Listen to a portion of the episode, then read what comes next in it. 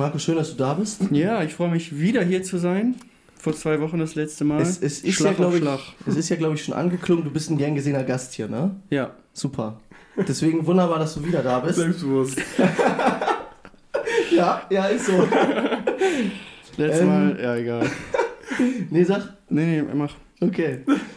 Mich würde interessieren, wie war deine Woche, Marco? Oh, meine Woche, die war sehr, die war sehr anstrengend. Also ich hatte mich ja, musste mich für am Freitag auf die äh, Predigt vorbereiten in der Jugend, die ich gehalten Mhm. habe. Und am Sonntag jetzt, heute hatte ich eine Einleitung. Wie ihr wisst, ihr wart ja auch im Gottesdienst mit dabei. Und gestern war ich bei Anna auf der Absolvierung. Die hatte gestern den Abschluss, drei Jahre Brake. Mhm. Krasse Sache. Ja. Haben wir ein bisschen zusammen gefeiert, auch wenn es nur kurz war. Wir waren was essen und so. Nice. Und dementsprechend, ja, Arbeit halt war noch da. War schon eine stressige, anstrengende Stressige Woche. Woche. Und ein bisschen, noch ein bisschen am Kränkeln. Das ist die Sache. Leute, ihr seid heute bei einem Krankenpodcast ganz offiziell dabei. Im krankesten. Joel springt heute als Moderator ein. Er ist, was war das bei dir, Joel? Schnupfen und so? Du warst Ja, dankbar, dass du wieder atmen kannst. Genau, ne? ich kann seit zwei Tagen morgens atmen, wenn ich aufstehe durch die Nase. Joel weiß es wieder zu schätzen, wie schön saubere, reine Luft ist, Ja, die in den Körper Sauerstoff, kommt. Sauerstoff ist wirklich top. Das ist super.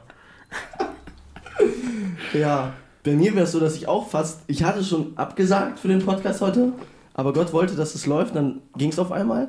Bei mir hat sich das heute Morgen so angefühlt, wenn ich geschluckt habe, wie als ob ich so eine Kugel runterschlucke. Oh, schön. Auch sehr schön. Ja, Ja. und Marco hat schon angedeutet, er ist auch am Kränkeln. Also echt äh, spannend heute. Ähm, damit ihr Bescheid wisst, wir haben jetzt zwei verschiedene ähm, Podcast-Kanäle.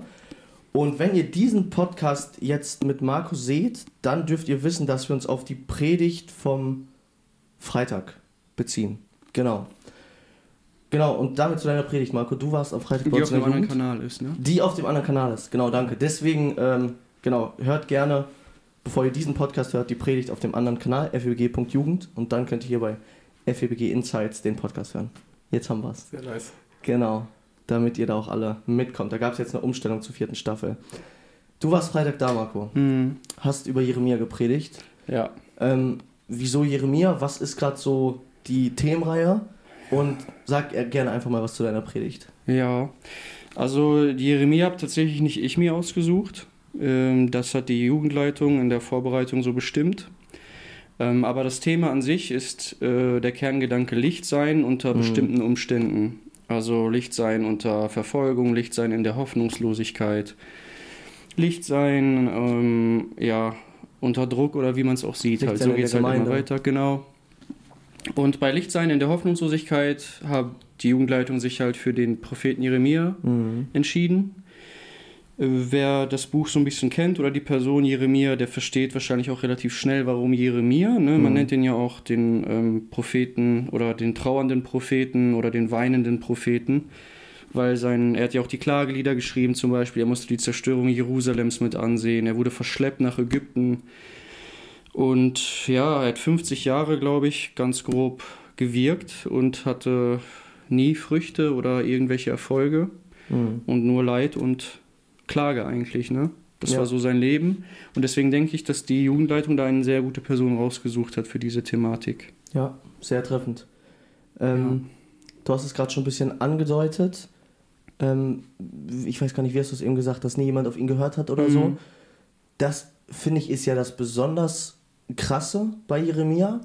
Äh, er hat seinen Dienst so angetreten wie wahrscheinlich sonst kaum einer. Vor allem heutzutage, wenn jetzt ein Ältester eingesegnet wird Mhm. oder sonst was, sind es meist, es, es bekommt man meist nicht die Ansage, die Jeremia bekommen hat. Und du hast es am Anfang auch so ein bisschen in moderne Form gepackt, damit man es so ein bisschen ja, verständlicher greifbar hat. Was war ähm, die Ansage, die Jeremia bekommen hat? Also Ja. was wusste, dass Jeremia auf ihn zukommt, wenn er sich jetzt ganz in den Dienst für Gott stellt? Ja, also Jeremia, der war ja, wurde halt berufen in einem Traum und Gott hat halt gesagt, ich habe dich ausgesucht schon von Anfang an, ich habe dich schon im Mutterleib gesehen, sagt er ja in Kapitel 1, ne? Mhm. Und da sagt halt auch, dass er sein Botschafter sein soll. Also Gott sagt, du sollst mein Botschafter sein. Und er sagt auch, dass Schwierigkeiten auf ihn zukommen. Da beschreibt er auch, wie er ihn stärken wird auch. Er wird ihn zu einer befestigten Stadt machen, ne, zu dieser eisernen Säule, zu dieser ehernen Mauer. Und er wird verderben und ausreißen, aber er wird auch pflanzen und bauen. Ähm, das war so der erste Auftrag, den Gott an Jeremia gesandt hat oder gestellt hat. Und im Laufe der ersten Kapitel kommt halt immer mehr dazu, wie dieser Faktor, dass Gott sagt, niemand wird auf dich hören, wenn du mein Botschafter bist. Äh, Gott möchte gern veranschaulichen, wie er sich fühlt in der Beziehung zu Israel und er sagt zu Jeremia, du darfst dir keine Frau nehmen, du darfst keine Familie gründen, einfach um das bildlich darzustellen, äh, dieses, ja, diese zerstörte Beziehung oder das Leid, das da auch ist. Und auch er sagt, ich finde das so krass, ähm, Jeremia arbeitet dann so weiter und er sagt, er kommt zu Gott und sagt, ich, ich kann das alles nicht mehr. Ich weiß nicht genau, in welchem Kapitel es steht. Und Gott sagt zu ihm, Jeremia, du läufst im Moment nur gegen andere Menschen.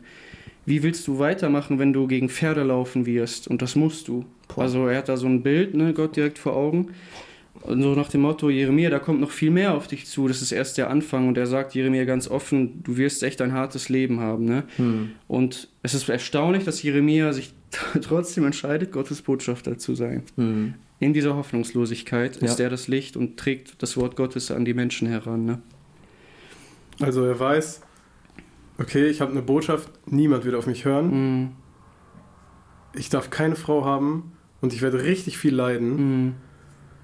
Also wenn ich mich in seine Lage versetze, ihr kennt bestimmt das Gefühl manchmal im Leben, wenn es so richtig schlimm ist, die Zeit, es fühlt sich an, als wäre alles schwarz um einen, so ein dunkler Tunnel. Ich glaube, ab da wäre das bei mir so. Und er hat 50 Jahre in diesem Dienst gelebt, ne? Mhm. Also 50 Jahre dunkler Tunnel quasi. Denkt ihr, ihr würdet den Auftrag annehmen? Boah, ich, ich, ich glaube, das kann man nicht so aus dem Stehgreif beantworten. Aber eine interessante Beobachtung. Ich glaube, diese Gedanken, die sind gar nicht mal so fern von uns auch in der heutigen Zeit. Mhm. Also ich kenne das von mir selber oder auch im Gespräch mit anderen und ganz oft fällt dieser Gedanke, ich habe Angst, wenn ich mich Gott ganz hingebe, dass ich Dinge mm. tun muss, die ich nicht will. Ja, ja, kenne ich. Und man sagt dann immer, nein, nein, nein, Gott, das wird Gott nicht machen. Mm. Und die, nicht die traurige Wahrheit, aber die, die Wahrheit ist halt wirklich, dass Gott das vielleicht wirklich tut. Dass er einem tatsächlich vielleicht Dinge aufgibt, die wir nicht so gerne machen wollen. Ich glaube, dass das durchaus vorkommt. Mhm. Aber auf der anderen Seite darf man nicht vergessen die Zusagen Gottes an Jeremia.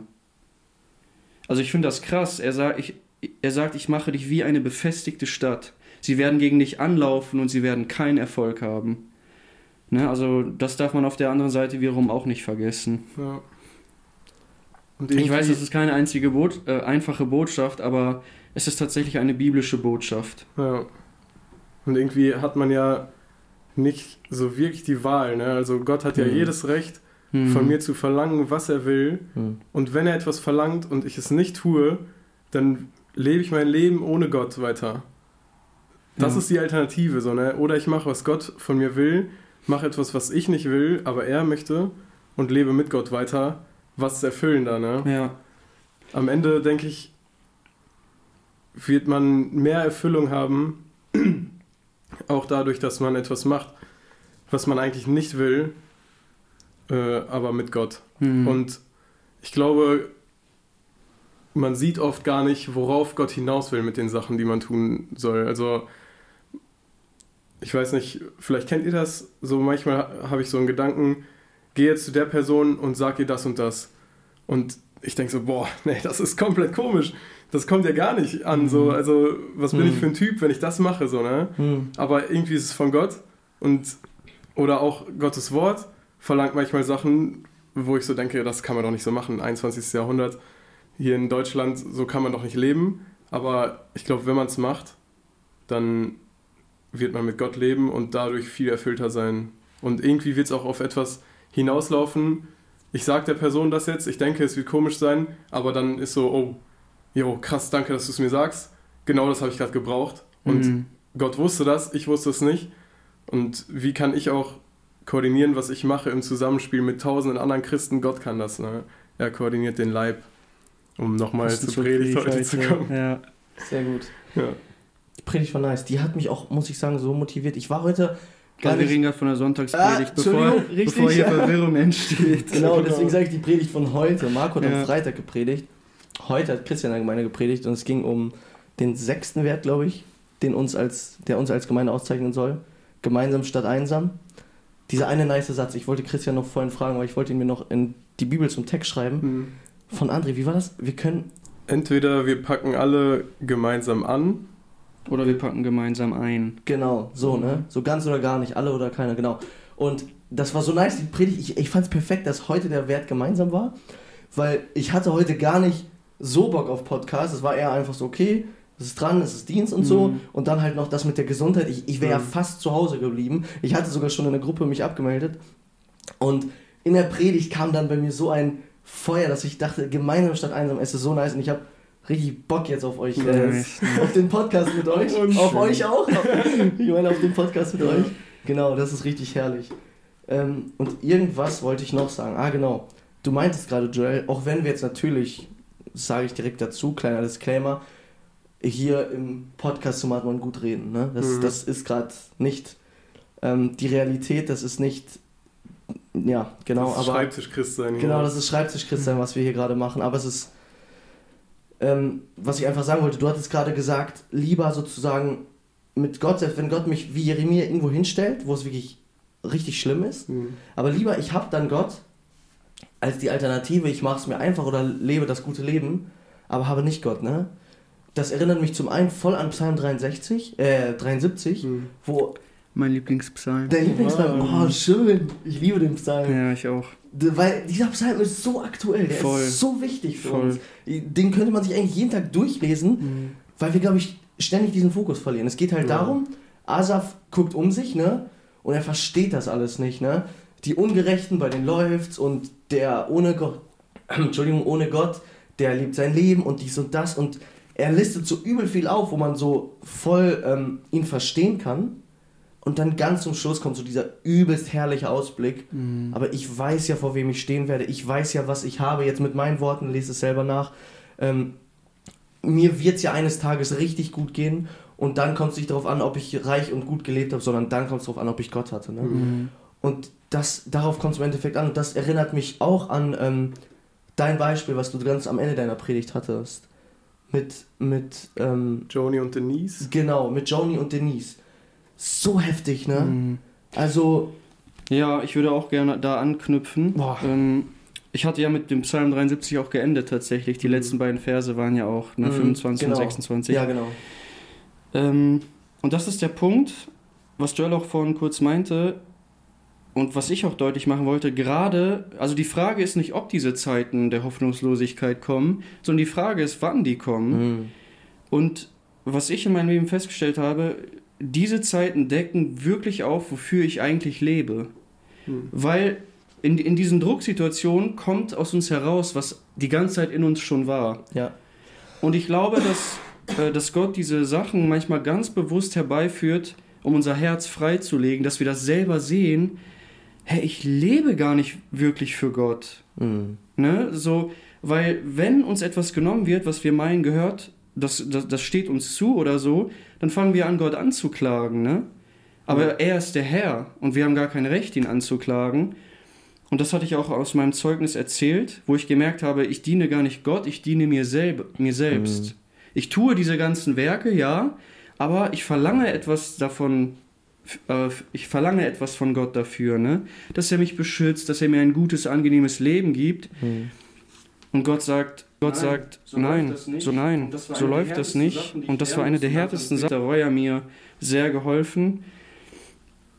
Und er hatte auch so einen Gebetsspaziergang gemacht und er hatte auf einmal so das Gefühl, dass Gott ihm richtig Fragen stellt, ne?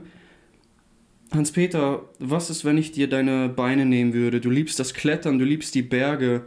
Was ist, wenn ich dir das wegnehme? Würdest du mir weiter nachfolgen? Und er hadert und hadert und er sagt ja. Und er sagt, ähm, ja, was ist, wenn ich da deine Familie wegnehme, deine Frau und deine Kinder? Und was sind das für Fragen so, ne? Aber er ringt damit und kommt zu dem Entschluss, Herr, du bist alles, was ich brauche. Und dann hat er eine Frage äh, in den Sinn gekommen, die ihn sehr bestürzt hat, nämlich, was ist, wenn ich aus deinem Leben verschwinde? Und plötzlich ist ihm bewusst geworden, Herr, nimm mir alles, aber bitte verlass du niemals meine Seite. Was hat er verstanden? So traurig das ist, alles, was wir haben und lieben können in dieser Schöpfung, ist vergänglich. Mhm. das ist, viele sagen, ah, damit beschäftige ich mich nicht, das ist so deprimierend. Aber ich denke, hä, das ist doch einfach Realität. Das ist so, als würde ein Krebskranker sagen, ja, meine Diagnose, die gucke ich mir nicht an, hm. vor voll bedrückend, als ob ich mich damit beschäftige, so, ne? Hm. Und das tun wir aber im Vergleich, im Bezug auf die Schöpfung. Ich weiß, es ist hart, aber deine Frau wird sterben, deine Kinder werden irgendwann sterben, deine Eltern werden sterben, du wirst sterben. Mhm. Und ich denke tatsächlich, je mehr man sich damit beschäftigt, das ist nicht bedrückend, das ist befreiend. Weil du merkst, ich klammer mich an nichts eigentlich. Genau, das also, ist ja also nicht, dass die nichts sind. Also ihr versteht, ja, was ja, ich ja, klar, Natürlich, klar. wir sollen unsere Frauen lieben und wir dürfen das auch und das sollen mm. wir auch und das ist schön. Mm. Aber es ist alles Staub und Asche, außer Gott. Ne? Und das ist diesen Fokus, den Hans-Peter verstanden hat. Gott ist ewig und alles andere eben nicht. Und deswegen brauche ich eigentlich nur Gott. Und das ist eine heftige Realität, die man schlucken muss. Und wenn man nicht an einen Gott glaubt, wenn man nicht an eine geistliche Welt glaubt, dann verstehe ich, dass Leute sagen, ihr seid total wahnsinnig. Ja. Ihr seid total mhm. hirnrissig. Und ich glaube, das ist tatsächlich eins der kostbarsten Sachen. Es gibt so, so Perlen, so besondere Aussagen. Ich denke zum Beispiel an Philippa 1,21, wenn du das von Herzen sagen kannst, wo Paulus sagt, Christus ist mein Leben und Sterben ja. mein Gewinn. Ne? Das ist das komprimiert, was ich gerade die ganze genau, Zeit erzählt genau, habe genau. eigentlich. Wenn du, wenn du das sagen kannst oder wenn du wirklich äh, unabhängig der äußeren Umstände an den Punkt kommst, nicht, dass du es dann geschafft hast, absolut nicht, aber mhm. wenn du dann aus tiefem Herzen sagen kannst, Gott, du bist alles, was ich brauche. Ne? Das die ist Leute, das Ziel eigentlich. Genau, ne? wenn du das sagen kannst, so heftig. Und du hast es auch gerade schon gesagt, es ist ja eher eigentlich dumm, wenn ich jetzt Krebs habe und ich gucke mir die Diagnose nicht an, weil ich sage, boah, das bedrückt mich. Es ist, macht keinen Sinn. Und vor allem andersrum, es ist nicht deprimierend, es bringt uns etwas, was du gerade meintest, wenn wir uns damit beschäftigen, uns bewusst machen, ähm, dass alles irgendwie endlich und nichtig ist. Mhm. Das ist ja sogar, das hat mich gerade daran erinnert, das exakte Gebet eines Psalmisten, ich weiß nicht, ist das Salomo? Er sagt ja, lehre mich bedenken, dass wir sterben. Mose im Psalm 90, glaube ich. Ja? Oder 91. 91, glaube ich. Ja. Aber ich bin mir auch nicht sicher. Ja. Genau, aber es ist genau, genau. Psalm. Und dann wieso? Auf das ich weise werde. Ja, ne? genau. So, erst wenn ich wirklich checke, Gott kann mir meine Beine nehmen, wie bei Hans-Peter Reuer, Gott kann mir meine. Familie nehmen und so. Und ich werde vor allem auch sterben, vielleicht schon nächstes Jahr oder so. Wer sagt, dass ich 80 werde? Ja, ja. Dann kann ich weise werden. Ne? Dann kann ich checken für mich persönlich und Prioritäten setzen, auf, auf was es wirklich ankommt. Genau. Das finde ich eine der krassesten Sachen bei Hiob also wir hatten den ja im GBT auch. Ähm, und Stefan Scheel hat die, die Themen über Hiob gemacht und vorher dachte ich immer, Hiob, das ist das Buch, wo Gott erklärt, warum es Leid gibt. Mm. Und da ist einfach wirklich gar keine Erklärung in dem ganzen Buch, warum es Leid gibt. Das ist, macht eher alles noch unlogischer, finde ich. Ähm, sondern es geht darum, ja, Gott will dem Satan beweisen, Hiob bleibt bei mir, auch wenn er nichts anderes hat außer mich. Und Hiob hat halt wirklich nichts anderes. Ne? Hans-Peter Reuer hat das in seinem Spaziergang so hypothetisch sich vor Augen geführt und das, das ist auch schon krass, mhm. wenn man mal wirklich darüber nachdenkt, was ist, wenn ich meine Familie nicht mehr habe, wenn ich, keine Ahnung, todkrank bin und nur im Bett liege, meine Haut juckt, er, Hiob kratzt sich mit Tonscherben die Haut oh, auf und so, wenn man das liest, und sich wirklich vorstellt, da kann einem ja übel werden, mhm. wie, wie er leben muss. Mhm. Und er lebt wirklich jahrelang so. Und er hält fest an Gott. Und die Sache ist, ich wette darauf, das wird ja eigentlich auch aus dem Buch klar, so wie, dass Gott überhaupt Hiob, ähm, dass Gott überhaupt speziell über Hiob redet. Er sagt nicht, siehst du die Christen, sondern er sagt, siehst du meinen Knecht Hiob zum Teufel. Mhm. Ne? Und generell, wie Hiob dann, auch wenn er bestimmt nicht alles richtig macht in dem Prozess, aber wie er so an Gott so dran bleibt und so, ne? Ich, ich bin mir so sicher, Hiob ist einer, der mit Paulus und Philippa 1,21 einfach nur Amen gesagt hätte und der hätte gesagt in dieser Situation, Gott, du bist alles, was ich brauche. Weil das wurde mir gestern nochmal klar. Weißt du, Benjamin Lange hatte das erwähnt, als er so dieses Beispiel erzählt hatte mit der Rezeptionistin, wo er ja. über jemanden über Hiob gesprochen hat. So ein nicer Gedanke.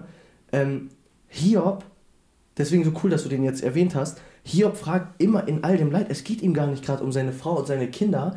Er klagt Gott das Leid, aber was genau ist sein Punkt? Er sagt, Gott, wo bist du mm. in all dem Leid? Das hat mich umgehauen. Dem wird alles genommen und er fragt sich einfach, Gott, wo bist du in diesem Leid? Mm. Also, ich glaube, wenn jemand sagen könnte, Gott, du bist alles, was du brauchst, dann war das Hiob. Ja. ich möchte noch was auf was anderes eingehen. Und zwar ähm, klang es schon ein bisschen an, Marco, durch äh, das, was du meinst mit Hans-Peter Reuer, wo er sich fragt, bleibe ich bei Gott, wenn er mir meine Familie nimmt? Und Joel, du hattest jetzt auch vorhin die Frage gestellt, ähm, weil Jeremia halt in so einer krassen Situation berufen wurde. Was ist, wenn Gott uns das sagt? Ne? Wenn, wenn Gott jetzt zu dir sagt, äh, hoffentlich wird keiner hören, du wirst leiden mhm. und so weiter, du darfst keinen heiraten und das auch nur als Symbol, bla bla bla, ähm, würde ich dann Ja sagen. Und du hat, hättest die Frage noch nicht mal stellen brauchen, als äh, Marco am Freitag gepredigt hat, kam bei mir direkt diese Frage hoch. Ja. So, weil ich gucke es auf mein Leben, Freitag entspannt Jugendabend.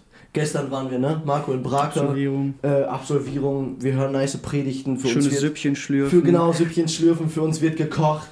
Heute kommen wir in die Gemeinde. Ein angenehmer Saal, gemütliche Stühle, super Musik, eine Hammerpredigt. Und mhm. das heißt für uns Christsein. So, ne? Das mhm. ist unser ähm, Christsein. Und wenn man sich das mal bewusst macht, dann war direkt auch in meinem Kopf die Frage, die du hattest, aber hätte ich in der Situation zu Gott Ja gesagt, ne? Und wisst ihr, was mir dann eingefallen ist? Darum geht es ja gar nicht. Wir brauchen uns nicht fragen, hätte ich zu Gott Ja gesagt in der Situation, sondern wir haben schon zu Gott Ja gesagt in der mhm. Situation. Wisst ihr wieso? Das fiel mir gestern erst ein. Ich dachte mir, ähm, ja, Jeremia, so eine krasse Situation und so, wir haben so ein gutes Christsein. Aber was sagt Jesus denn selbst über seine Jünger sein? Was sagt Jesus über seid meine Kinder? Ich lese euch mal so ein paar Verse vor und dann können wir gerne darüber reden. Ich fange mal an mit Lukas 14.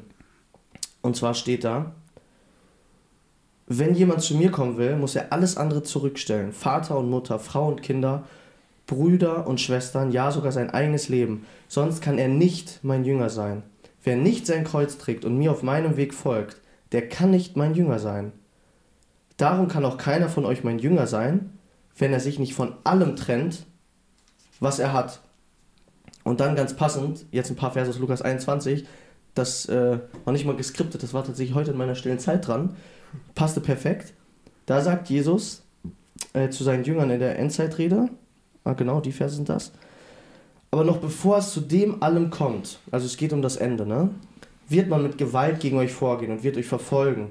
Man wird euch in den Synagogen vor Gericht stellen und wird euch ins Gefängnis werfen. Man wird euch vor Könige und Machthaber führen. Das alles wird man euch um meines Namens willen antun. Mhm. Und es wird euch eine Gelegenheit sein, das Evangelium zu bezeugen. Und die letzten zwei Verse. Sogar eure Eltern und Geschwister, eure Verwandten und eure Freunde werden euch verraten und manche von euch wird man töten. Um meines Namens willen werdet ihr von allen Menschen gehasst werden. Diese Verse sind mir eingefallen, als Marco gepredigt hat.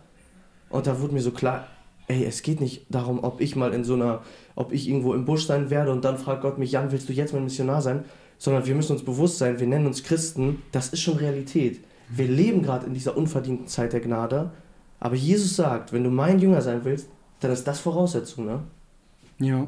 Da gibt es auch eine gute Veranschaulichung zu, wenn man sich bekehrt, wenn man Jesus sein Leben gibt. ist einfach, nimmst du eigentlich quasi ein weißes Blatt, wo nichts draufsteht, unterschreibst das und gibst das an Jesus ab und du sagst halt, Jesus, du kannst da reinschreiben, was du möchtest. Meine Unterschrift hast du schon so, ne? Mhm. Und das ist genau, was du gerade gelesen hast. Und es ist verrückt, es kommt tatsächlich auch immer mehr an den Westen, ähm, dass wir verlacht werden, dass wir abgelehnt mhm. werden. Mhm. Ist natürlich bei uns noch in einem ganz harmlosen Ausmaß, aber man merkt, dass die Christen immer mehr Aufsehen erregen ne? und dass auch immer mehr gegen sie geschossen wird weil wir halt einfach unsere Stimme erheben gegen viele Sachen, die hier in der Gesellschaft vollkommen normal sind. Und das ist ja genau das, was ich meinte. Hiobs Bericht ist eins zu eins, kann man auf unsere Welt übertragen. Ne? Wir werden kritisiert und ähm, wir sind Volksverhetzer, wenn wir uns gegen Homosexualität erheben, wenn wir unsere Stimme erheben gegen ähm, Gender, LGBTQ und sowas, gegen Abtreibung, das ist genau, was passiert, immer mehr auch. Ne? Und tatsächlich in Amerika und Kanada wurden auch schon viele Christen festgenommen, weil sie ihre Meinung öffentlich geäußert haben über diese kontroversen Themen. Ne? Und das wird immer mehr. Das denke ich tatsächlich. Und dann ist halt, ne, wir haben gesagt, ja, wir verleugnen uns selbst, Jesus, wir folgen dir nach. Das ist schon krass. Irgendwie kommen jetzt wieder hoch, was du vorhin meintest, es geht nicht ums Ob, sondern ums Wann. Ne? Also, mhm. müssen uns irgendwie auch auf diese Zeit vorbereiten, weil vielleicht wird das, was schon seit hunderten von Jahren bei anderen Christen Realität ist, die einfach Pech hatten und nicht in Deutschland geboren sind, so wie wir, vielleicht wird das auch bei uns, wird das auch bei uns. Mhm. Man muss darauf vorbereitet sein, Ja. auf jeden Fall. Aber ich will auch eine Sache hervorheben. Man muss sagen, dass Gott absolut fair und mit offenen Karten spielt. Also er sagt, er sagt, er sagt das von vornherein. Und es ist nicht so, ups, was ist denn jetzt auf einmal los? Du hast das Kleingedruckte nicht gelesen. Genau, genau. Gott spielt mit vollkommen offenen Karten und ich finde das so krass. Im Petrusbrief sagt Petrus sogar, warum verwundert ihr euch? Also so, hä, das war doch klar, warum, warum seid ihr bestürzt darüber? So selbstverständlich war das für Petrus, dass das zusammenhängt. Und das ist doch genau, was Jesus sagt. Wenn sie mich als euren Meister so behandelt haben, was erwartet ihr, äh, wie sie, meine, wie sie euch, meine Schüler, behandeln werden, ne? Und anknüpfend daran stell dir die Frage mit den Bauleuten zu Silor. Wenn du einen Turm bauen willst, dann berechnet man vorher, ob man auch alles aufbringen kann. Das Baumaterial, die Kosten, die Arbeitskraft, damit man nicht zum Gelächter wird. Ne? Also das lässt, auch, das lässt auch so ein bisschen durchscheinen, dass das tatsächlich auch eine sehr rationale Entscheidung ist, die Nachfolge.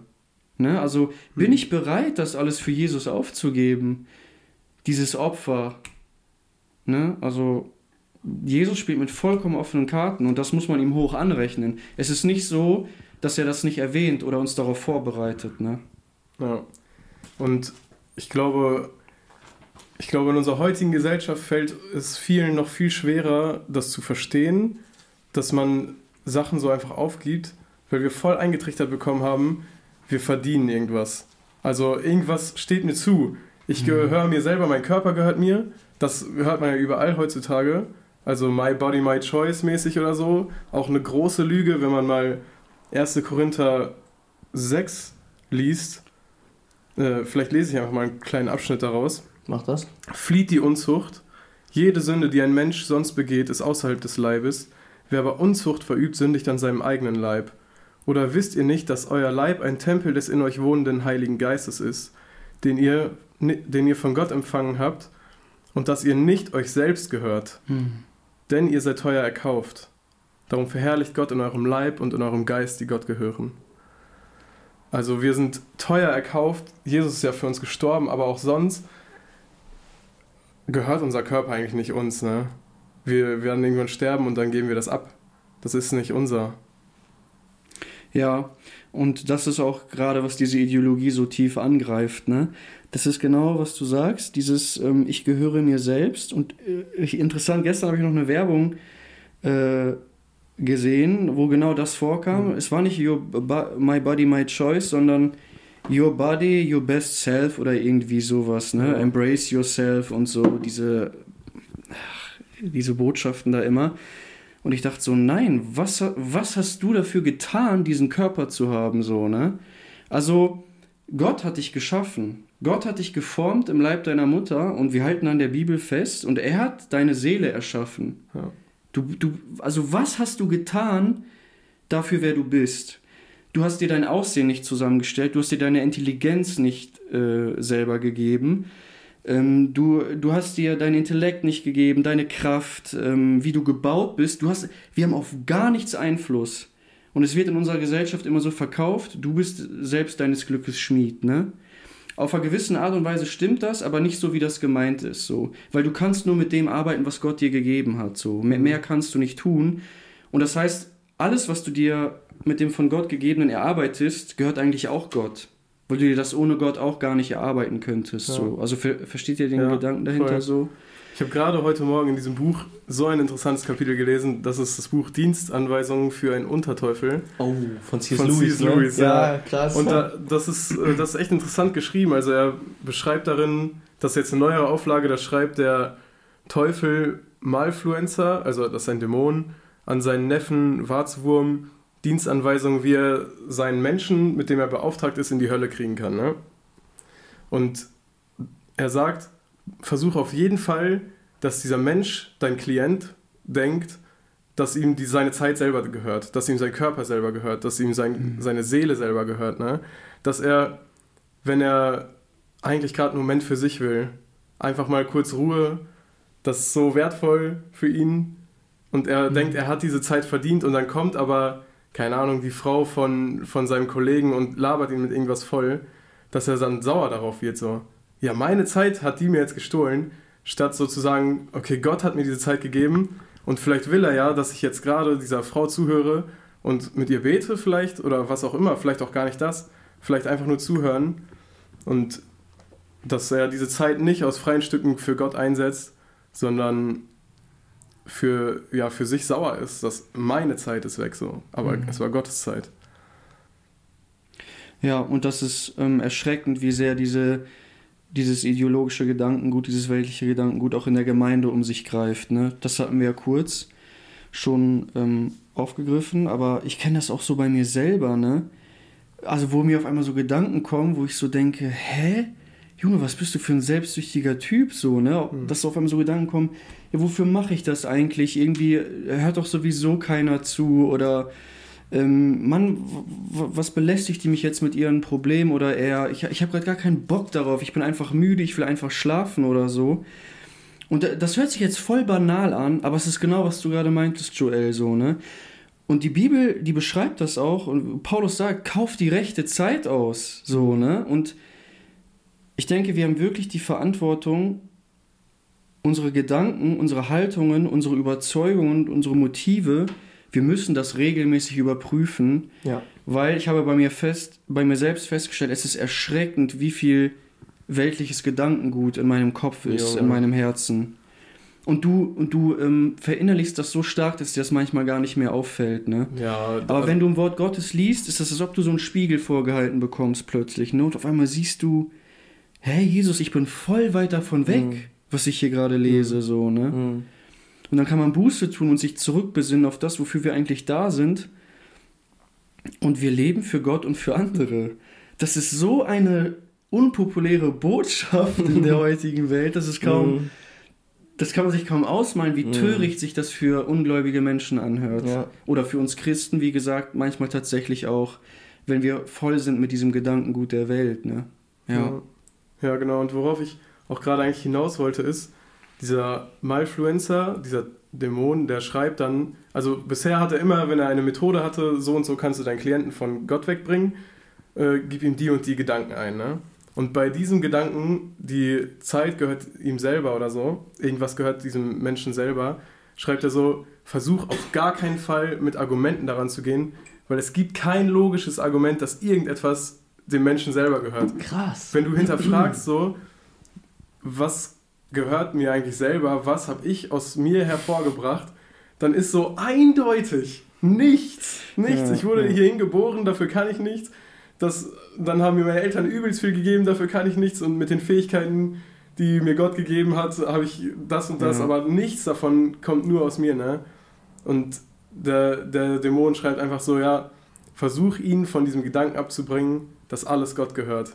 Oder halt dem Teufel gehört, je nachdem, wo man dann am Ende hinkommt. So schreiben die, weil die Dämonen denken natürlich, ja, das gehört irgendwann alles uns, aber. Mhm. mhm.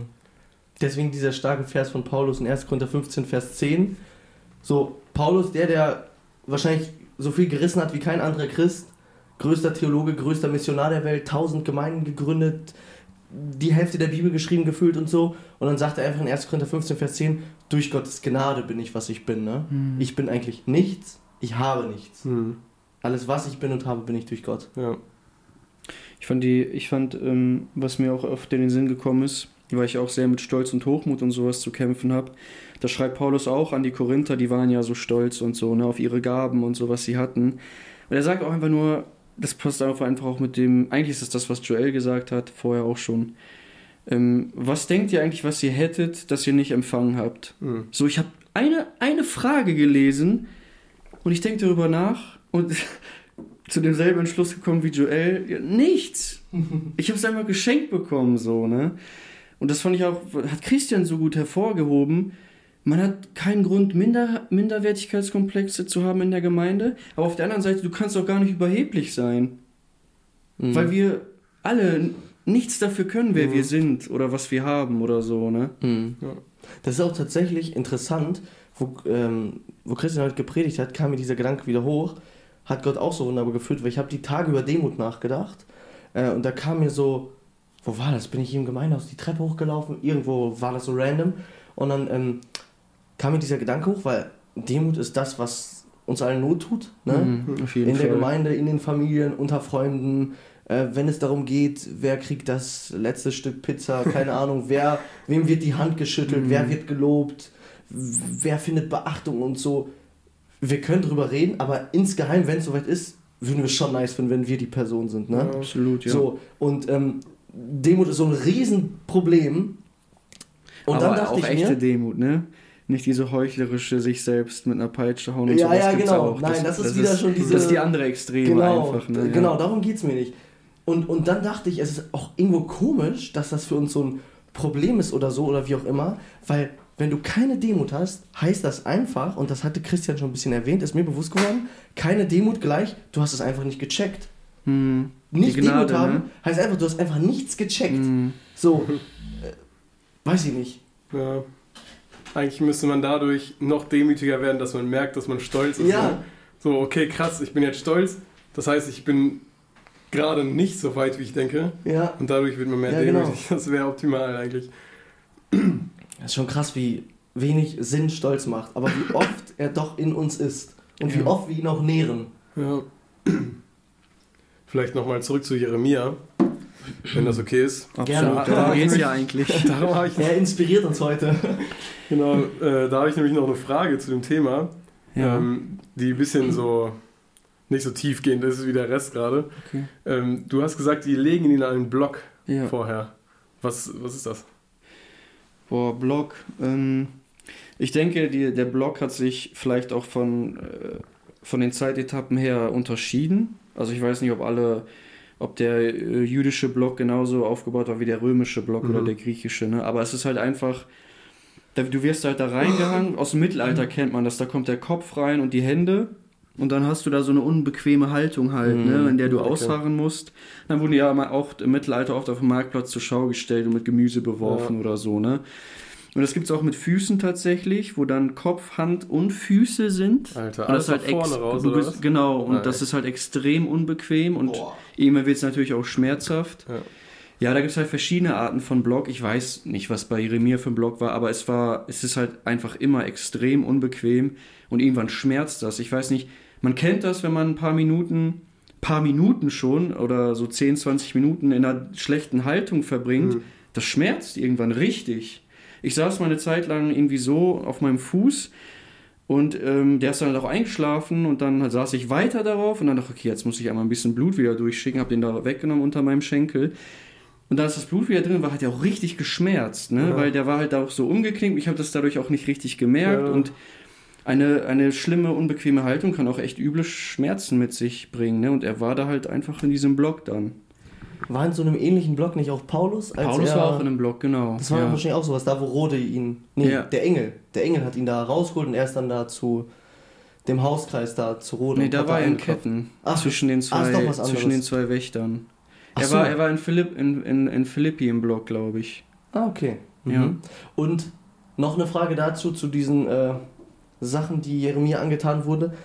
Was ich ja auch so krass fand, was Jeremia alles durchmacht und er bleibt immer wieder dran. Er wurde, glaube ich, an einer Stelle mal in so ein Loch oder in Schlamm oder so Mhm. geworfen. Ja, das war genau. noch was anderes, ne? Genau, da war er in einer Zisterne drinne. Was ist eine Zisterne? Ist das so ein Brunnen? Oder? Genau, so Da wurde Josef Wasserspeicher doch auch quasi. mal. Ne? Äh, Ah, okay. Da, war, da war halt einfach kein Wasser drin halt, sondern er war mit ähm, Mist und so angefüllt, mit Schlamm. Ich weiß nicht, ob es sogar Kot ist auch. Aber da wurde er halt reingesteckt, dann ist er auch darin versunken und er hat keine Ma- Mahlzeit bekommen.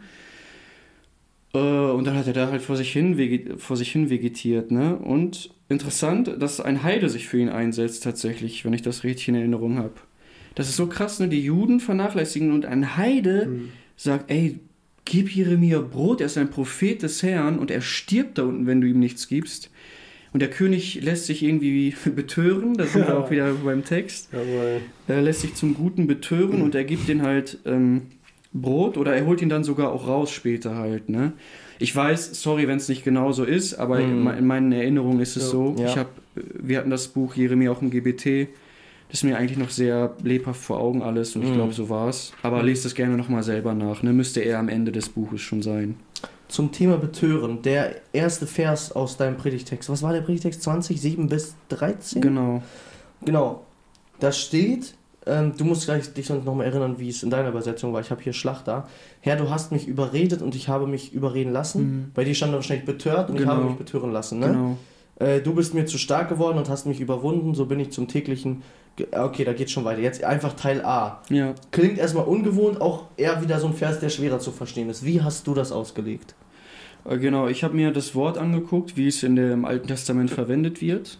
Ähm, das Überreden oder äh, betören lassen halt. Und es wird halt oft im, in der Beziehung zwischen Mann und Frau benötigt.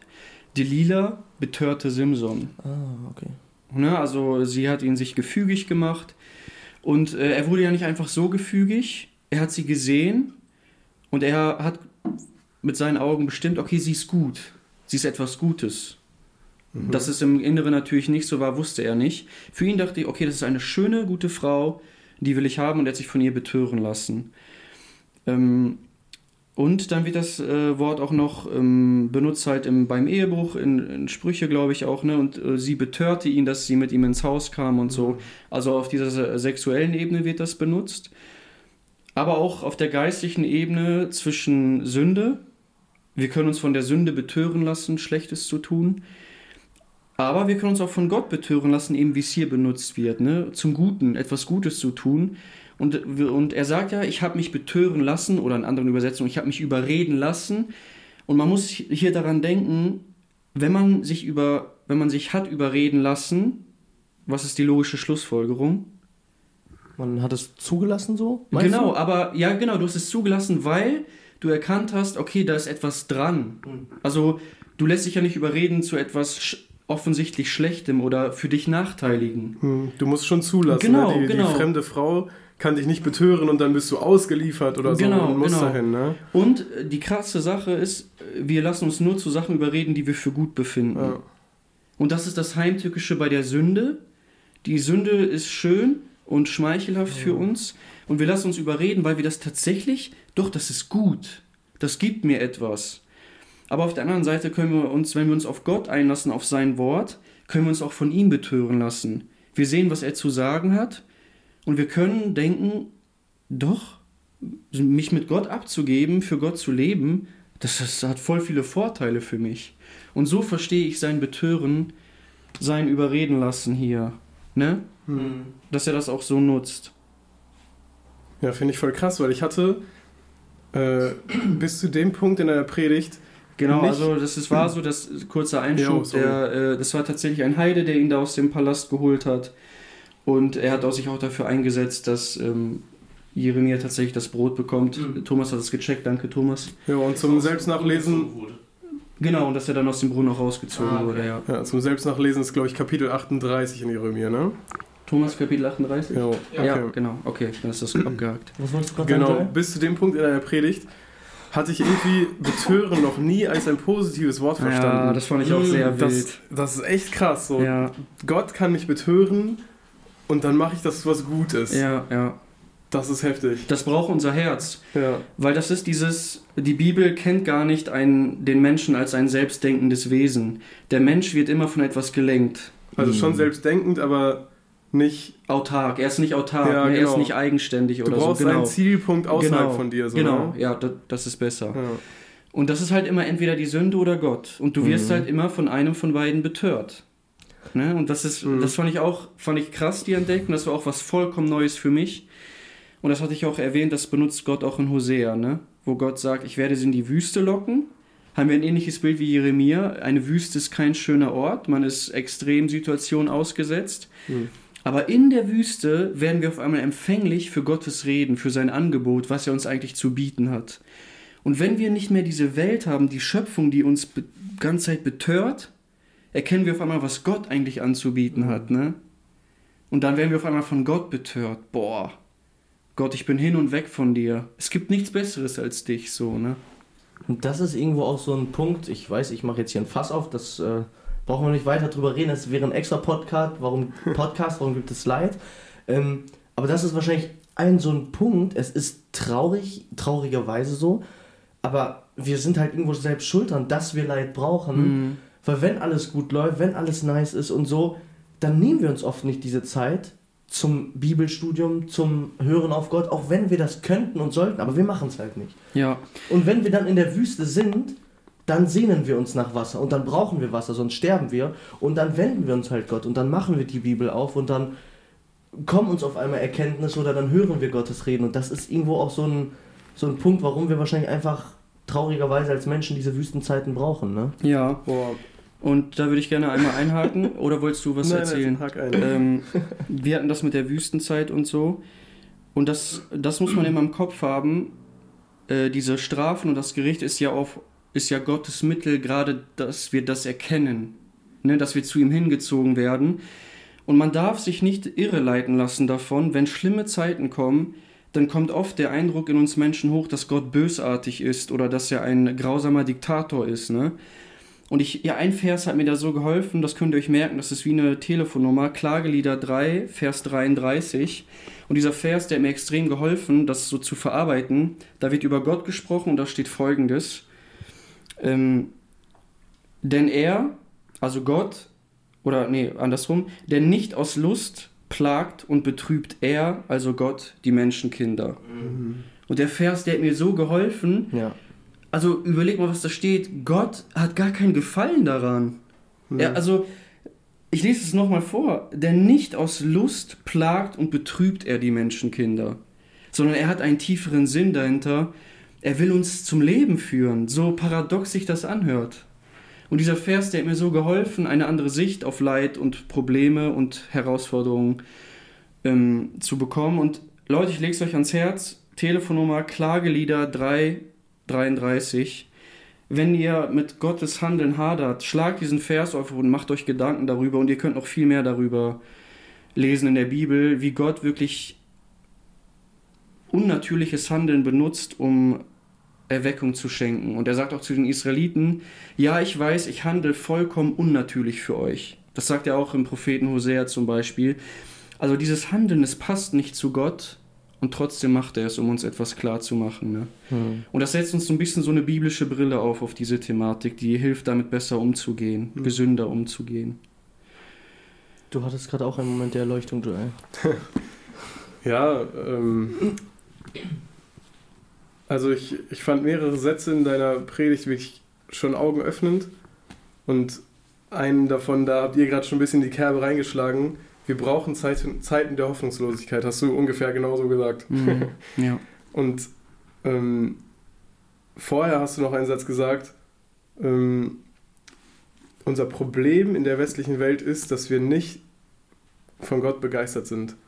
Zu diesem Betören. Ne? Mhm. Also vielleicht bräuchten wir gar nicht diese Hoffnungslosigkeit, wenn wir auch in guten Zeiten checken würden, äh, dass, ja, wenn wir auch in guten Zeiten von Gott begeistert wären, dann bräuchten wir vielleicht gar nicht die Hoffnungslosigkeit, um die Begeisterung von der Welt wieder ein bisschen wegzukriegen. Ja. Sondern in guten Zeiten lassen wir uns vielleicht von der Welt zu sehr be begeistern, sodass wir nicht mehr begeistert für Gott sind. Dann wird uns die Welt ein bisschen weggenommen und wir denken, oh Mann, schlechte Zeit. ja. Aber eigentlich sind wir in der Zeit viel mehr begeistert von Gott und es ist eigentlich eine gute Zeit, oder? Genau, das, ist- das ist ja so ein bisschen auf den letzten Punkt zurückzuführen. Das ist ja das Werkzeug eigentlich, ne? Ja. Also du hast es schon richtig gesagt, ja. Eigentlich bräuchten wir es nicht, wenn wir einfach begeistert von Gott wären, aber auf der anderen Seite brauchen wir es halt doch, weil wir es sonst nicht wirklich erkennen irgendwie. ja, ne? ja. Wir sind halt auch Menschen, ne? Wir, wir können nicht stabil auf einer Linie Genau. fahren, wir machen immer Kurven. Genau. Uppies und Downies, wie Philipp das sagen Ja. würde. Bist du begeistert von Gott, Marco? Viel wir zu über das Thema wenig. Begeisterung sprechen. Ich bin ganz ehrlich, ich bin viel zu wenig begeistert von Gott. Und deswegen war das auch ein sehr herausforderndes Thema für mich selber und das habe ich ja auch gesagt, ne? Ich kenne diesen Kampf, wie gebunden man von der Welt ist, YouTube, Medien, Netflix. Man, man hat, man findet keine Zeit für Gott. Nein, man findet keinen, das, das ist eine falsche Aussage. Man, Man nimmt, sich, sich man nimmt sich keine Ja. Zeit für Gott, Ja. weil du so begeistert und weil du so betört bist von den Angeboten der Welt. Und ähm, das war mir auch vorher gar nicht so klar. wenn du dich den ganzen Tag damit beschäftigst, ähm, deine Seele saugt das die ganze Zeit auf, du wirst misshandelt von diesen Gedanken der Welt, ich sage bewusst misshandelt. Und dann gibst du am Abend 15 Minuten Gott, wo du schon komplett durch bist. Hm. Und du denkst dich, ach, warum spricht er nicht zu mir? Hm. Warum fühle ich nichts? Hm. Und das habe ich ja auch in der Predigt gestellt, meine Frage, ja, was erwartest du so? Ja. Wenn du voll bist mit, dem We mit der Welt so, ne? Hm. Und gar keinen Platz für Gott hast. Und äh, ich will mich ja auch nochmal, ich habe das in der Predigt nicht gesagt. Und ich will jetzt hier nicht per se sagen, guckt kein YouTube. Guckt null Netflix. Ne? Es geht ja, ich wollte keine Gesetzlichkeit aufstellen oder so. Es geht mir einfach, es geht mir einfach um das Herz, es geht mir um die Mentalität. Ja. Wir streben nach Dingen der Welt. Das ist einfach so. Keiner sagt was, wenn du dir mal eine Serie anguckst. Äh, es kommt auf den Inhalt an, will ich dazu sagen. Ne? Richtig. Aber wenn du dir irgendeinen guten Film oder so mal anguckst, überhaupt gar kein Problem. Oder irgendwelche Videos auf YouTube oder so. Aber es geht mir um die Mentalität. Mhm. Wir machen nur das. Hm. Und das ist. Und das mache auch ich, das habe ich auch bewusst gesagt. Ich will mich über keinen erheben. Das ist bei mir genauso. Ich kenne diesen Kampf. Hm. Und mir geht es einfach darum, und da war mir Jeremia ein Vorbild, einfach mit Gott zu sein, mit Gott zu leben, wirklich zu leben. Und wenn man reflektiert, wie viel Gedanken man an Gott gibt im Laufe des Tages oder wie viel Zeit man ihm gibt, für, das ist nicht nennenswert. Hm.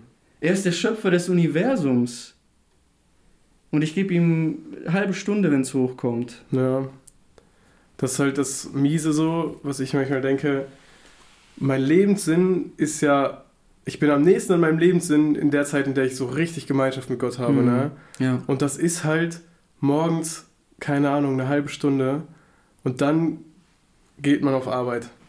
Erstmal neun Stunden weg. Dann abends ist irgendein Termin. Aber eigentlich ist das alles Gottes Zeit, ne? Genau. Das ist auch wieder, schlägt wieder zurück, ist nicht unsere Zeit, ja. die uns da der Arbeitgeber klauen würde oder so, sondern das ist Gottes Zeit und die investieren wir so. Und auf der kann uns Gott auch benutzen. Und nochmal zurück zu der Bibelstelle 1. Korinther 6, finde ich sehr krass. Ähm, Habe ich vorhin vorgelesen, ne? flieht die Unzucht. Ähm, ein Vers davor, finde ich, kommt eine sehr krasse Aussage darüber, wie unser Verhältnis zu Gott ist. Ähm, da geht es nämlich darum, wenn du einer Hure anhängst, da wird dieses Wort benutzt, anhängen, wie ein Mann seiner Frau anhängt, ne? dann werdet ihr ein Fleisch, das muss einem bewusst sein. Und dann äh, Vers 17, wer aber dem Herrn anhängt, ist ein Geist mit ihm. Mhm. Also wir sind so eine Einheit mit Gott, wenn wir ihm so anhängen. Und ich glaube, es gibt Zeiten, in denen das voll möglich ist und vielleicht ist es auch immer möglich, dass man Gott anhängt, dass man so auf Arbeit ist und sich bewusst ist, Alter, Jesus ist hier gerade direkt neben mir und ich bin wie so eine Frau, die ihrem Mann anhängt oder ein Mann, der seiner Frau anhängt. Ich will einfach nur mit ihm sein gerade und habe hier halt gerade was zu tun, aber das ist Gottes Zeit und irgendwie auch Zeit mit mir. Ja, das ist ein sehr guter Gedanke, weil ich glaube, das Problem ist, dass man äh, diese, dass man das, dass man eine Trennung macht. Also das ist geistliche Zeit und das nicht. Hm. Auch das, die Bibel kennt das gar nicht. Also wenn man sich das mal durchliest, äh, auch den Kolosserbrief kann ich e extrem empfehlen als Jüngerschaftsbrief, sehr praktisch, sehr lebensnah. Was Joel meint, da schreibt auch äh, Paulus, die Arbeit ist für den Herrn. Also er kennt gar nicht, das ist geistlich und das nicht. Auch unsere Arbeit ist für den Herrn. Ne? Du arbeitest für den Herrn, du kannst dort Zeugnis für ihn geben und du kannst denken, ich tue diese Arbeit gerade für Jesus, um ihm Ehre zu bereiten. Mein Chef, der braucht, dann ist auch dieses, dieser Vergleich, ne, ja, ihr arbeitet nur, wenn euer Chef da ist. Ich sage das jetzt mit meinen Worten, so steht es ja natürlich indirekt schon, aber ähm, genau, ihr, ihr, ihr arbeitet, um von Menschen gesehen zu werden, aber Gott sieht euch doch. Warum arbeitet ihr nicht, weil Gott euch sieht? Ne? Und dann haben wir auf einmal eine geistliche Komponente bei der Arbeit einfach. Und das ist, das ist, was man lernen muss. Man muss lernen, Gott viel mehr in seinen Alltag einfach mit reinzunehmen. Und dann hängst du ihm auch wirklich an. Ja. Ne? Ja. Und, du, und wenn du Arbeitskollegen siehst, dann habe ich auch von Hans-Peter Reuer, ist einfach mein Bre, muss ich zugeben. Schade, dass er nicht mehr da ist. Er hat mir da auch viel geholfen. Bete einfach für die Leute, die du siehst. Herr, du siehst diese Kollegin, ihren Alltag, was sie bedrückt. Zieh sie zu dir, mach sie irgendwie auf dich aufmerksam. Ähm, wenn du deine Arbeit machst, erinnere dich kurz, was Jesus für dich getan hat, dass du frei bist von deiner Sündenschuld, dass du mit ihm gekreuzigt bist, dass du eine ewige Hoffnung haben darfst. Du musst da nicht stundenlange Gebete halten, einfach immer mal wieder kurz an Jesus denken, ihn innerlich loben, ihm danken. Und so kannst du ihn immer mehr einfach auch in deinen Alltag involvieren. Ne? Also Mhm. das ist, ja, Das ist das Ding. Die, die Bibel, wenn wir einfach die Bibel lesen würden, die macht nicht diese komische Einteilung, die wir machen. Ne? Ja, genau. Dieses äh, geistlich und nicht geistlich. ja, Ähm, Bei mir hat es auch irgendwann angefangen zu schauern, wenn man äh, auf einer Familienfeier oder sonst wo war und dann hieß es so und dann in der Stunde machen wir geistlichen Teil. Ne? Mm. So, ähm, ist natürlich überhaupt gar nicht äh, böse gemeint oder so, aber, Mhm. aber was sagen wir damit aus? Ne? Ja, genau. Wir haben in unserem Leben 90% nicht geistlichen Teil Ja. und zwischendurch, wenn es passt, dann machen wir 5 Minuten geistlichen Teil. Ne? genau. Ähm, so sollte das nicht sein und vor allem, wir können es natürlich machen. Wir brauchen ja nicht den ganzen Tag zu predigen oder mit einer aufgeschlossenen Bibel und gesenktem Kopf durchs Leben gehen, aber äh, dass unser Leben, ähm, so steht es ja auch in der Bibel, ne, wandelt im Geist oder euer Leben, Ja. fleischliches Leben bringt fleischliches hervor, aber wieso brauchen wir die Wiedergeburt? Damit wir geistliches Leben haben. Ne? Wir haben keinen geistlichen Teil, wir haben geistliches Leben. Und das ist ja auch die Sache, wenn wir nah bei Gott sind, ne? wenn wir wirklich die Prioritäten schaffen, rechtzeitig zu setzen, wenn wir nah bei Gott sind, dann haben wir in unserem Leben keinen geistlichen Teil und einen ungeistlichen Teil, weil wovon das Herz voll ist, davon geht ja der Mund über. Hm. Dann sind wir einfach in dieser ständigen Connection mit Gott. Ne? Das wäre so Genau. nice. Und vor allem, in, ich weiß nicht, ob es auch in Kolosser steht oder wo das ist, Marco, du hast gerade das bisschen angesprochen, da steht ja auch, tut alles zur Ehre Gottes. Ja, das ist das. und genau. ähm, ich weiß auch selber, Ob ihr dass ich esst dann, oder trinkt. Genau, genau, ob ihr esst oder trinkt sogar. Da Mhm. hatte ich dann selber manchmal diese Gedanken, so, dass man irgendwie so unerfüllt ist und so viel macht man einfach, weil es getan werden muss und zwischendurch, dann kannst du wirklich was zur Ehre Gottes tun. So zum Beispiel Mittwoch eine Stunde, wo du abends im Bibel- und Gebetsabend bist oder so, ne? Oder jetzt, wo wir einmal diese Stunde am Sonntag diesen Podcast drehen. Aber in der Bibel steht, tut alles zur Ehre Gottes. Und gerade Leute, die auch so viel machen müssen und keine Zeit für in ganz dicken Anführungsstriche geistliche Dinge haben, ähm, da meinte auch ein Prediger oder so mal, ich fand das so nice, er sagte, und wenn du die Toilette putzt, dann putzt die Toilette zur Ehre Gottes. Mhm. Da dachte ich, boah, Amen. Ja. So, wenn wir das Mindset haben, dass wir eine Toilette zur Ehre Gottes putzen, ey, dann können wir alles zur Ehre Gottes tun, ne? ja. Ja. Schön. Habt ihr noch irgendwelche Fragen? Thomas, wie viel, bei wie vielen Minuten sind wir? Also die 50 haben wir schon geknackt, da sind wir auf jeden Fall drüber. 55. Oh, okay, krass. Doch, so viel schon. ja. Aber sonst habt ihr vielleicht noch was Wichtiges, was euch auf der Seele brennt. Also ich kann einfach noch mal ein Brett raushauen, so. Mach- Ich, wür ich würde vielleicht noch einmal aus meiner Predigt den Vers 9 äh, erwähnen, Mhm. wo es darum geht, wie Jeremia brennt für das Wort Gottes. Weil das hängt mit dem zusammen, was wir gerade gesagt haben. Wenn wir das Wort Gottes einfach mal wirklich ernst nehmen, dann erkennen wir, wie das auch den Alltag betrifft. Ne? Also Jeremia war gegründet und gefasst im Wort Gottes. Und das hatte diesen krassen Effekt auch auf sein Leben. Ne? Und wenn wir auch einfach wie Jeremia das Wort Gottes hochhalten, auch in Zeiten der Hoffnungslosigkeit, dann wird das unser Leben verändern. Und dann lernen wir auch, ich, ich muss so lernen, ich habe bewusst das Beispiel der Arbeit genommen, weil ich extrem damit zu kämpfen habe, ich hasse Arbeit. Ich hasse meine Arbeit, ich hasse es, ich finde es langweilig. Wow. Ähm, und äh, ich, ich, ich finde da keine Erfüllung drin. Ne? Aber der Kolosserbrief sagt, ey, tu das zur Ehre Jesu und ich möchte das lernen, weil wenn ich das lerne, dann hasse ich das nicht mehr. Versteht ihr? Ja. Und das hat Jeremia gemacht. Er hat einfach das Wort Gottes hochgehalten, in einer ganz anderen Situation, klar. Aber wir können das Wort Gottes auch in unserer Gesellschaft hochhalten, aber auch vor allem in unserem eigenen Leben. Und der Vers 9 hat mich da sehr äh, von Jeremia überzeugt, wie brennend er das getan hat und dass wir das genauso brennend tun in unserem Alltag. Dieser Punkt, der war, der war mir nochmal Mhm. sehr wichtig, dass wir den einfach nochmal kurz mit Ja. reinnehmen. Ne? Wie kriegst du dieses Feuer für Gott? Wie wirst du brennend? Wie lässt du dich betören? Das ist so eine, das ist so eine unzufriedenstellende Antwort vielleicht, aber ich glaube, das kannst du nicht künstlich tun. Ja. Das musst du von Gott tun lassen, weil nur er kann dieses Feuer in dir anzünden. Das ist die Bibel für mich deutlich. Ähm, der Heilige Geist bewirkt das. Aber was wir tun können, ist, wir können darum beten. Wir können Gott darum bitten, dass er das tut. Und auf der anderen Seite können wir natürlich auch Zeit im Wort verbringen, weil es ist krass. Ähm, du warst auch bei Ralf Schowalter, glaube ich, ne, mit dem Heiligen Geist Ja, und der Bibel. Ja. Man kann die beiden gar nicht voneinander trennen. Mhm. Und deshalb ist meine Antwort, bete darum, dass du erfüllt bist, aber Mhm. verbringe Zeit auch im Wort wirklich. Ja. Und lebe das. Ne? Nicht nur Theorie, lebe, was du Ja. liest. Genau. Wir können Gott bewusst darum bitten und ich weiß nicht, vielleicht hilft es jemandem von unseren Zuhörern, was mir geholfen hat. Ähm, wir hatten ja eine Folge mit Rudi aufgenommen, das letzte Mal, wo Rudi hier war. Und er hat ja dieses ähm, Beispiel mit dem Feuer gebraucht, dieser geistliche Dreiklang. Ne? Mhm. Feuer braucht, oh, ich weiß es schon wieder nicht mehr, Holz, Sauerstoff und Zunder, irgendwie Mhm. was zum Anbrennen und so. Mhm. Und da, Ja. die Parallelen sind echt ähm, so krass. Wenn du diese drei Sachen hast, dann hast du Feuer. Du hast dann einfach Feuer. Und genauso ist es eigentlich für uns. Wenn wir sagen, wir wollen brennen, du brauchst diesen Dreiklang, du brauchst Gebet, Gottes Wort und Gemeinschaft. Und wenn du diesen Dreiklang hast, dann brennt dein Feuer. Mhm. Das Feuer braucht sich dann nicht Oh, anstrengen. stark, weißt ja. du? Es brennt dann. Ja, ich fand die Folge sehr nice. Ja. Wir haben vorhin noch darüber geredet, dass wir uns alle so unvorbereitet fühlen, aber es ist immer wieder einfach. Ja, das ist eine Thematik, über die man sehr viel Ja. sprechen kann. Ne? Also eigentlich immer. Man könnte immer wahrscheinlich einen 5-Stunden-Podcast machen. Wahrscheinlich. Gott die Ehre. Ja, Ähm, hast du noch einen knackigen Vers für uns zum Abschluss, Marco? absolut. Jawohl. Und überhaupt nicht kreativ, aber ich würde einfach gern abschließen mit den Versen, die ich in meiner Predigt auch vorgelesen habe. Jawohl. Aus Psalm 73, die Oh, Verse ja. 25 und 26. Das finde ich gut. Dort schreibt Asaf folgendes: Wen habe ich im Himmel außer dir? Und auch auf der Erde habe ich nach nichts verlangen, wenn ich nur dich bei mir weiß.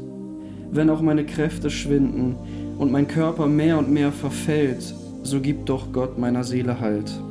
Er ist alles, was ich brauche, und das für immer.